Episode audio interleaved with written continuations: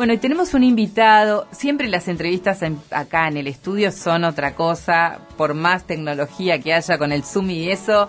Siempre cuando se da el cara a cara es mucho mejor, así que le vamos a tratar de sacar el jugo y aprovechar la presencia de Carlos Berbara, que es médico psiquiatra. Yo dije psicólogo, no, es médico psiquiatra, es especialista en salud mental, obviamente, y director eh, de salud mental de la provincia.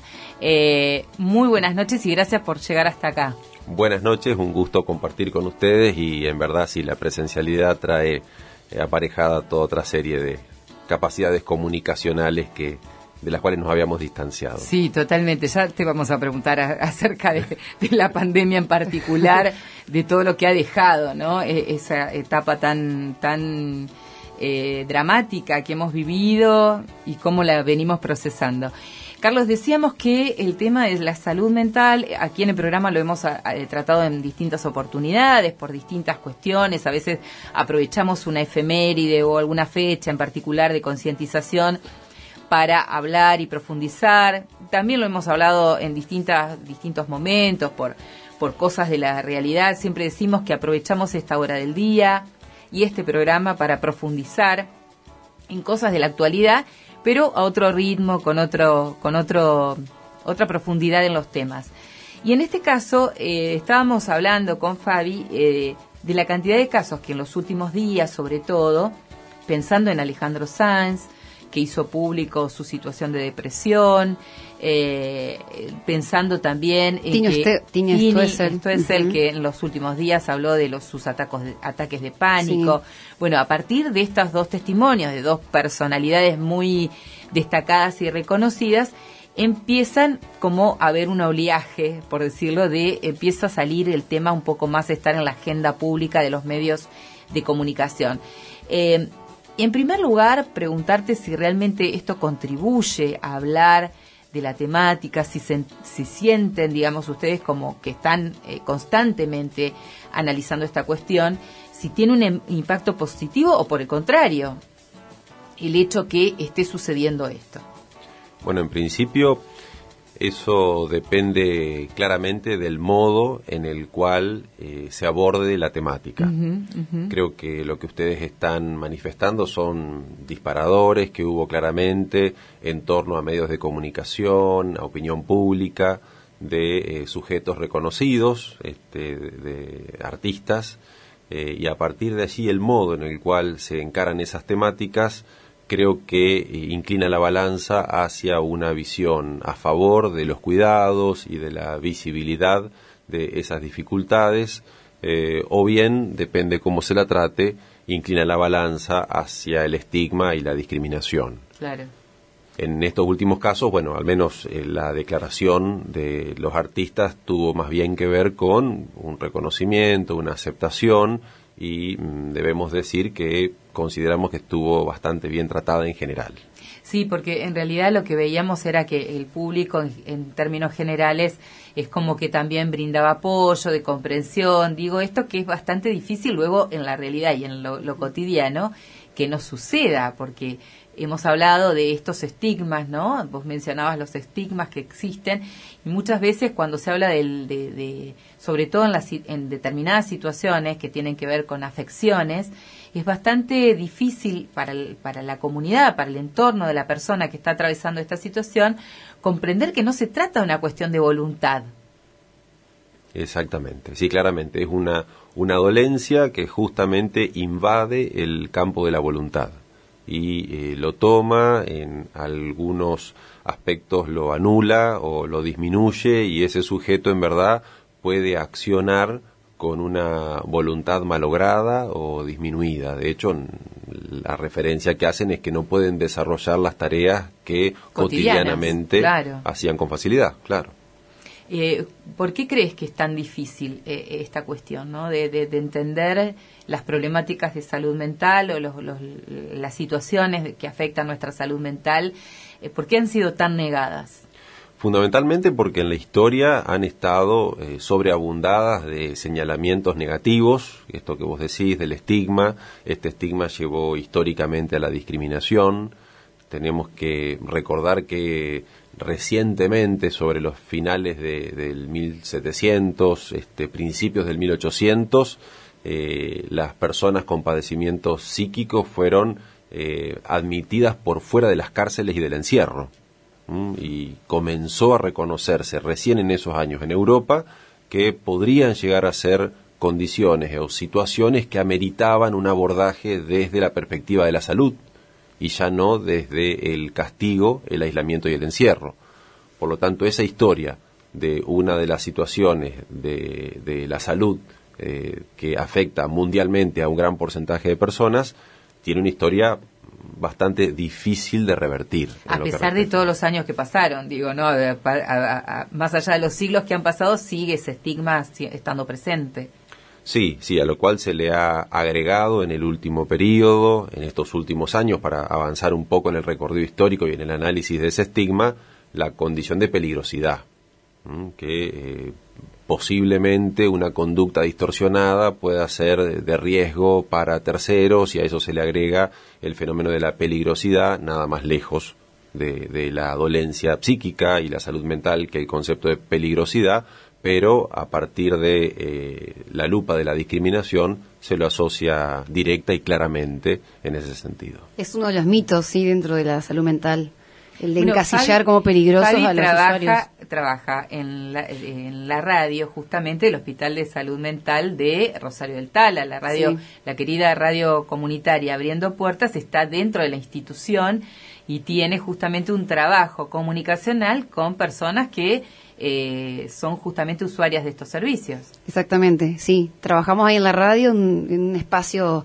terapéutico y mágico, decimos nosotras, eh, para abrir las puertas también, como es el nombre de la radio, y eh, poder escuchar las voces de los usuarios y construir también con ellos. Ya no hablar de ellos de la salud mental, sino con ellos y con ellas dentro del grupo. Con contenidos. Sí, y ha surgido muchas veces esto de los mitos y los estigmas eh, esto de que no estamos locos, no somos peligrosos, y siempre trabajamos estas, estas temáticas para también eh, extenderlas a, la comunidad. Y mientras escuchaba pensaba que creo que también hoy en día que se habla de salud mental o estos famosos que hacen posteos y se replican y los usuarios en redes hablan del tema, creo que eh, durante la pandemia también llevó a que hablemos más de la salud mental tengo esa lectura, no sé qué pensás vos, como que se empezó a hablar más de, de cuidar nuestra salud mental y que todos, como dice un spot de la radio, todos podemos ser eh, usuarios y usuarias de salud mental que la salud mental es cosa de todos, eh, no solamente de un grupo reducido. Eh, en el caso de Rosero del Tala, no solamente la salud mental un tema de los usuarios y usuarias del hospital, sino que todos podemos ser usuarios y necesitar los servicios de, del hospital. Me parece que durante la pandemia como que eh, tomó más relevancia este tema de la salud mental. Sí, claramente. Nosotros definíamos dentro del gabinete del Ministerio de Salud, en el, en el COES provincial, que eh, el COVID indudablemente iba a afectar a un determinado porcentaje de nuestra población en un número bastante elevado, pero que sin lugar a dudas la pandemia iba a tener un impacto eh, a nivel psíquico en el 100% de las personas, en todos los ciclos de edad y que teníamos que estar atentos desde el día número uno a la contención y el acompañamiento de todos los fenómenos eh, de padecimiento psíquico que iba a traer eh, el, el, desarrollo de la pandemia en sí, como todas las líneas de contención y cuidado que requerían un esfuerzo enorme de nuestra comunidad. Claro, porque digo, fue una revolución total, digo, a nivel social, ¿no? De, de pronto de condicionar absolutamente nuestra vida a pasar a un, a, un, a, recluirnos, a, digamos, a la soledad de, y al, al, al, no tener contactos, salvo por las, las, herramientas digitales. Eh, ese impacto que, que ustedes señalaban y que ha estado aparte eh, puesto con las evidencias de, de los aportes que la ciencia hace, ¿no? Eh, de qué manera ha afectado nuestro aparato psíquico, nuestra subjetividad, todas estas cuestiones que hemos pasado. Em, ¿Han podido tener como un, después de, ese momento, ¿no? Ahora, en la actualidad, después de, no, sé ya qué tiempo llevamos eh, en que se dio por finalizado, entre comillas, el tema de la pandemia, eh, ¿han podido hacer una evaluación de cómo está, está social, la sociedad en general, cómo estamos como comunidad eh, luego de haber atravesado ese, esa situación tan traumática? Bueno, hay, hay innumerables lecturas. Claramente allí lo que sucedió fue un quiebre de paradigma en lo que respecta a la posibilidad de funcionar como sociedad en, nuestro conjunto, por así decirlo, y todas las organizaciones, desde el ámbito de trabajo, educativo, social, el significado del afuera y el adentro en nuestras casas, verdaderamente modificó todas las reglas y los protocolos que teníamos ya incorporados en nuestra cotidianeidad como una absoluta normalidad. El hecho de que eso se trastoque eh, por eh, la enfermedad en sí y también por las medidas de cuidado que tendían a salvar vidas, ni más ni menos que eso, eh, conllevó toda una serie de adaptaciones y los seres humanos no nos llevamos bien con los cambios. Menos si son bruscos, ¿no? Menos si son bruscos, menos si no terminamos de entenderlos del todo y eso pasó durante todo el primer periodo de la pandemia. Y también las, las teorías conspirativas, digo, ¿no? Hay que agregarle esto también. Ni que hablar de todos aquellos que pusieron palos en la rueda. Sí, sí, sí, ni que hablar, ni que hablar porque eso eh, tergiversó muchísima información y eso indujo toda una serie de conductas sumamente riesgosas para el conjunto de nuestras comunidades, eh, que fue muy, muy difícil de administrar y manejar, verdaderamente.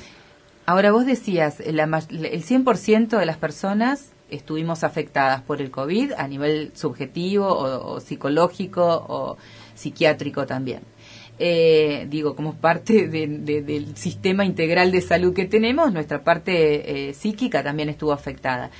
Em, ahora digo, ¿cómo es este después? Porque si estuvimos afectados, ¿somos conscientes realmente de esa afectación?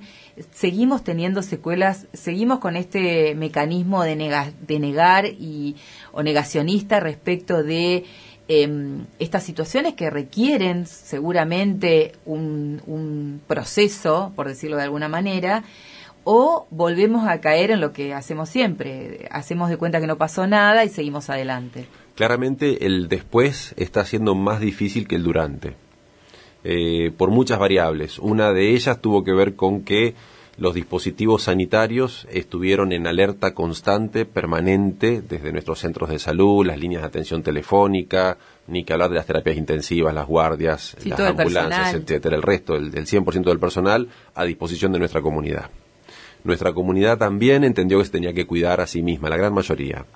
La comunidad tuvo la posibilidad de quedarse un poco más en casa, aquellos que tenían hogares seguros, de eso estamos hablando en la mayoría, pudieron eh, estar al cuidado de familias que en otros momentos tenían que salir a trabajar y no estaban en casa. Por lo tanto, hubo muchos ciclos de vida que estuvieron al cuidado presencial de, sujetos integrantes de, la familia.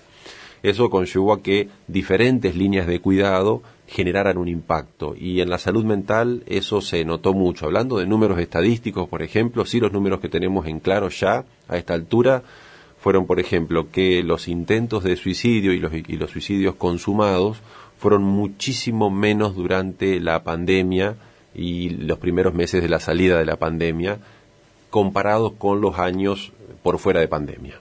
¿Mm? Si, nos, nos retraemos 10 años atrás, 20 años atrás, la caída en, ese número estadístico muy duro para nuestra provincia y para nuestro país eh, se vio reducido. Sí se está eh, considerando la posibilidad de un fenómeno rebote y por eso decía que la salida de la pandemia y la actualidad en proceso está siendo más costoso que el durante, en donde estamos viendo consecuencias de distorsiones eh, anímicas, emocionales, un rebote en las líneas de cuidado, en donde estábamos más unidos porque estábamos dentro de casa y teníamos que cuidar al aparte hubo un tiempo que parecíamos todos, parecíamos que, éramos todos, todos, todas buenas personas, aplaudíamos los médicos, ensalzábamos, digamos, levantábamos los valores de, de la solidaridad y terminó la pandemia y volvimos, a, es decir, no salimos mejores como muchos pensaron que podía suceder, ¿no? Sí, podríamos decir que eh, muchos no salimos mejores.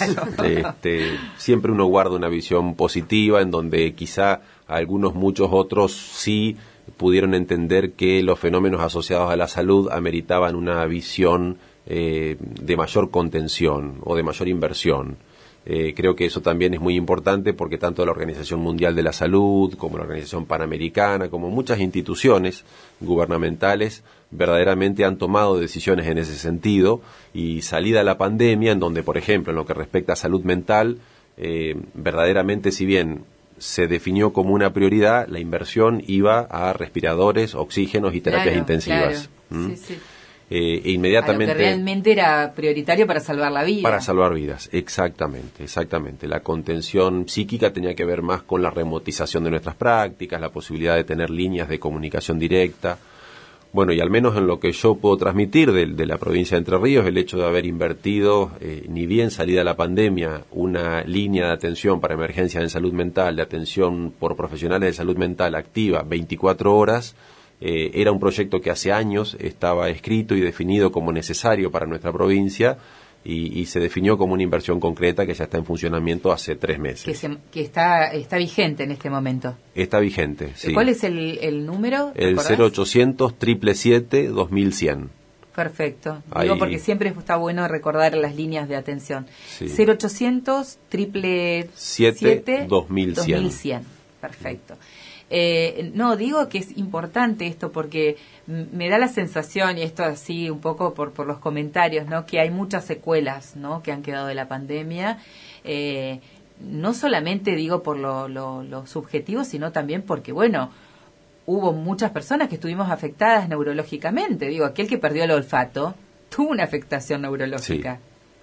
El que perdió el gusto tuvo una afectación neurológica. Sí, sí, y hay, y hay trabajos que están publicando hoy el síndrome de neblina mental, que se llama, que se padeció un gran porcentaje de, la, de los positivos COVID de eh, pequeños días o semanas de estados de confusión, eh, de fallas en la memoria y demás, donde hubo un tocamiento ya a nivel neurológico central, claro. Eh, por proceso inflamatorio, etcétera. Pero eh, ya hay condicionamientos basados en ese aspecto respecto a la salud mental. También a tener que reconocer aquellas pérdidas de seres queridos, que también fueron pérdidas muy particulares y en un contexto crítico en donde no nos pudimos despedir de la manera que hubiéramos deseado, tampoco pudimos acompañar eh, en el último periodo de la manera que hubiéramos deseado, más allá que como sistema de salud hicimos todo nuestro esfuerzo para que eh, dentro de los márgenes de seguridad esos sujetos pudieran estar acompañados en sus últimos momentos y en su despedida, eh, todo se dio en un margen de mm, distorsión de las costumbres para poder elaborar los primeros tiempos del duelo. Y eso también generó un impacto y, un dolor muy profundo para nuestra comunidad. Eh, siempre se ha hablado de la importancia que tiene que los medios de comunicación abordemos las temáticas, ¿no? para visibilizar, para sensibilizar.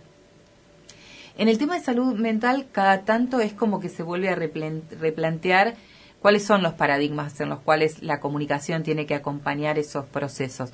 Por ejemplo, en determinados momentos se hablaba, bueno, de que no había que hablar del suicidio, sobre todo no dar detalles, ¿no? Porque había un efecto imitación, por decirlo de alguna manera. Oye, también eso está en revisión, ¿no? El hecho de contar los detalles que lógicamente no aportan nada de información y sí contribuyen a reproducir un, patrón de comportamiento que, que trae eh, este, estas cifras ¿no? Mm. preocupantes pero sí se va revisando.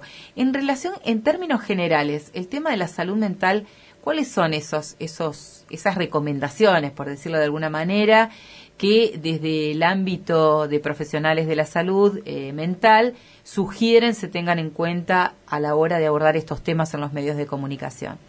Bueno, hay guías, protocolos que muchos periodistas y muchos programas han adoptado y en el monitoreo que nosotros llevamos desde la Dirección General de Salud Mental notamos un, cambio muy importante en el modo en el cual aquellos medios que eran más amarillistas, por así decirlo, y entraban en los detalles morbosos de esas pérdidas de vida y generaban el fenómeno contagio, han revertido su, su visión y hoy están acompañando una visión sanitaria mucho más estratégica. En líneas generales, tenemos primero y principal que dar cuenta de la normalidad de ciertos procesos. Eh, podemos hablar de la autodeterminación o del suicidio y también podemos hablar de los consumos problemáticos, de los hechos de violencia, que son claramente regulares, lamentablemente, en nuestra comunidad y ameritan ser abordados, porque el, tema que se esconde, el tema que se oculta, eh, sabemos muy bien que se replica y crece. Exacto. Ahora, si lo queremos revertir, verdaderamente tenemos que abordarlo. Sí tiene que ser abordado por profesionales que se dediquen a el trabajo preventivo principalmente de ese tipo de situaciones y conductas. También hablar del tratamiento y del diagnóstico y del saber cómo se aborda. Porque si de un tema crítico, trascendente e importante hablamos desde una perspectiva del desconocimiento y transmitimos información errónea, claramente podemos tener una transmisión iatrogénica de la información que genere mucho más sufrimiento, penar y quizá imitación de conducta.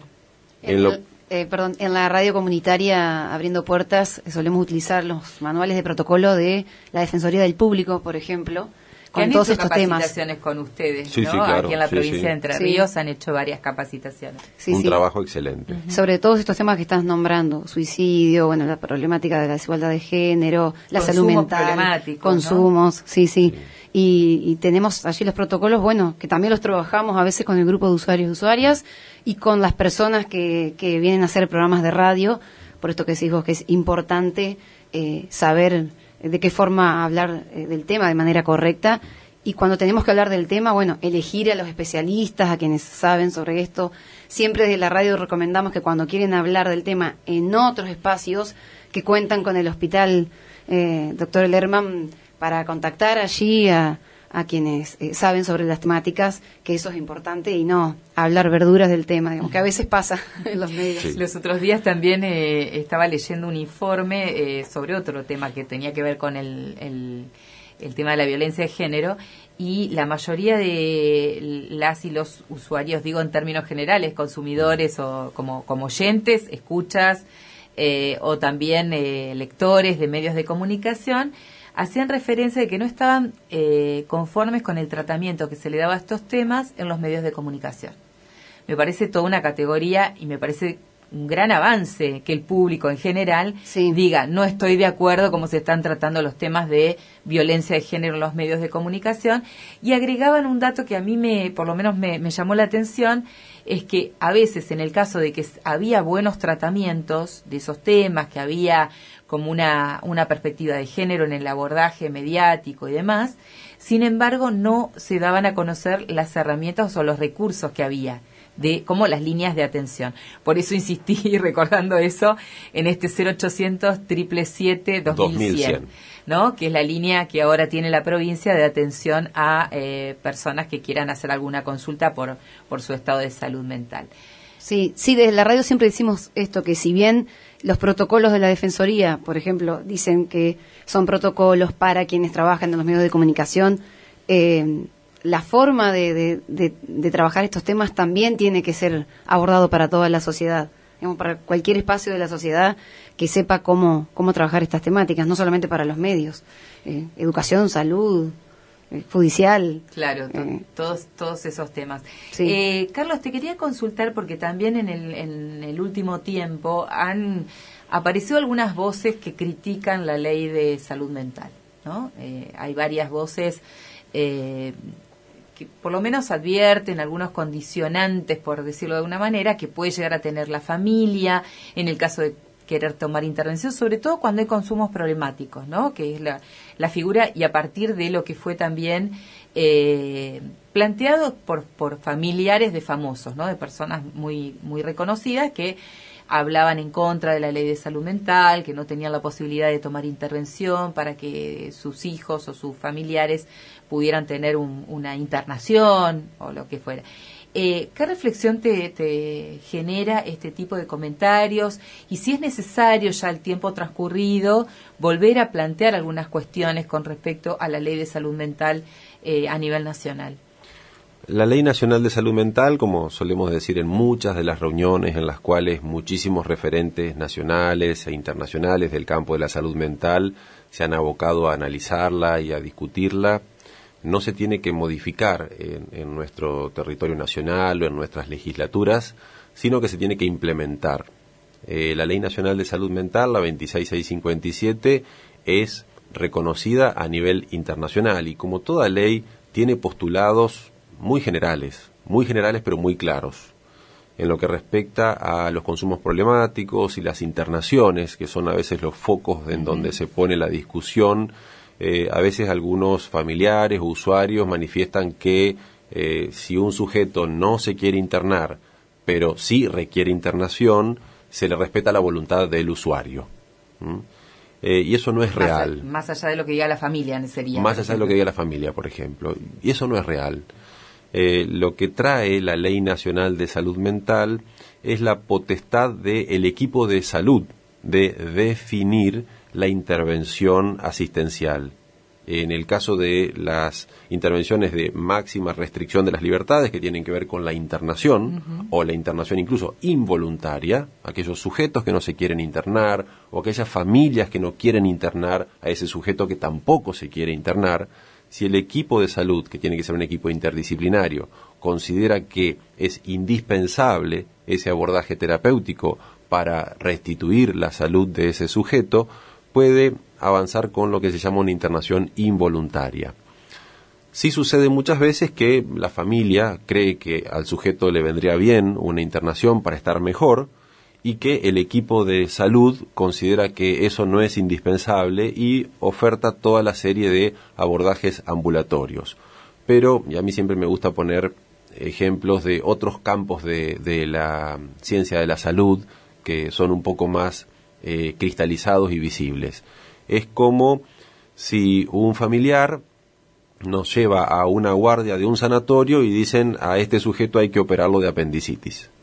¿Mm? Y resulta que, bueno, ese padre o esa madre... dice, no, no es necesario, por no, decir. No tiene apendicitis, tiene un dolor abdominal que es no quirúrgico y puede ser abordado con alguna medicación, por ejemplo. No, no, yo no estoy de acuerdo, necesito y quiero que se le opere.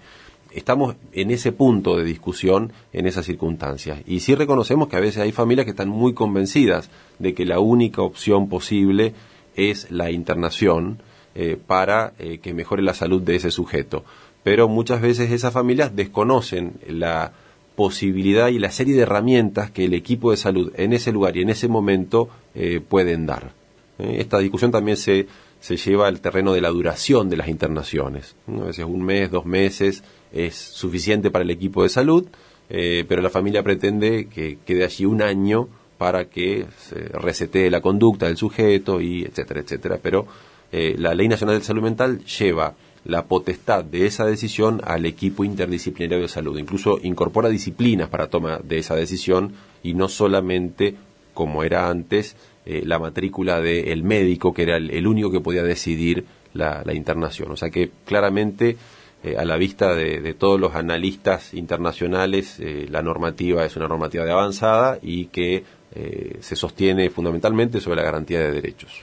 Carlos, te agradecemos muchísimo. Te hemos sacado el jugo, te hemos exprimido así, preguntándote de todo un poco, pero nos parecía que era interesante poder abordar estos temas a propósito de lo que está sucediendo en las redes sociales, de que salen estas cuestiones, eh, para profundizar un poco en algunos aspectos que tienen que ver con esto, con el tratamiento de los medios, con la sociedad, con los cambios que se reclaman, si son necesarios o no. Así que te agradecemos mucho por tu tiempo hoy aquí en el programa y por haberte llegado hasta aquí, hasta la querida radio comunitaria Barriletes. Muchísimas gracias a ustedes. Yo quería dejar, si me permitís, una última reflexión respecto a la temática particular de estas personas reconocidas a nivel internacional, el ámbito de la cultura, me parece que muchas veces esos sujetos y esas personas se transforman en, una especie de proyección identificatoria de nuestros jóvenes y muchas veces esa proyección identificatoria, al estar deshumanizadas, garantizan mucha frustración.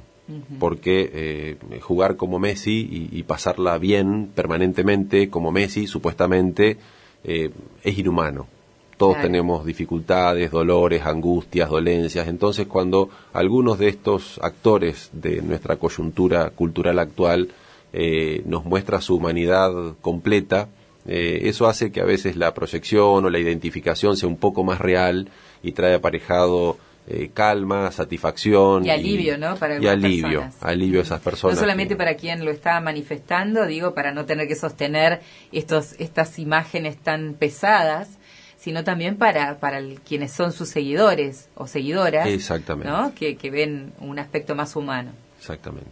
Gracias, Carlos. Muchísimas gracias a ustedes y por el modo en el cual tratan estas temáticas. Yo iba a decir, para exprimirle un poquito más, dijo que tenía lecturas para recomendar también, fuera de aire. Es verdad. No me quiero, no quiero que se vaya sin antes saber cuáles son claro, por supuesto. Estoy leyendo con mi compañera, recomendación de mi compañera, un libro que se llama Elogio del Riesgo, de Anne de Fumontier, eh, una francesa que verdaderamente trae una lectura sobre eh, esas decisiones difíciles o, el riesgo inherente a la vida cotidiana que muchas veces se estigmatiza como algo que no debería suceder eh, en nuestra historia y en nuestro presente y que muchas veces nos cronifica en una indecisión o nos cronifica en, un estado de lectura de nuestra realidad más frustrante que, aventurero, ¿no? Así que eh, verdaderamente una lectura transformadora de, ciertas subjetividades que, recomiendo. Yo estoy por la mitad del libro, así Elogio, que... El ojo del riesgo. El ojo del riesgo. Elogio, Elogio del riesgo. Del riesgo de Anne Fumontier. Muy bien, muchas gracias, Carlos. Gracias, Carlos. bueno, seguimos en el día de repente la noche, ya continuamos con todo lo que tenemos previsto para el día de hoy.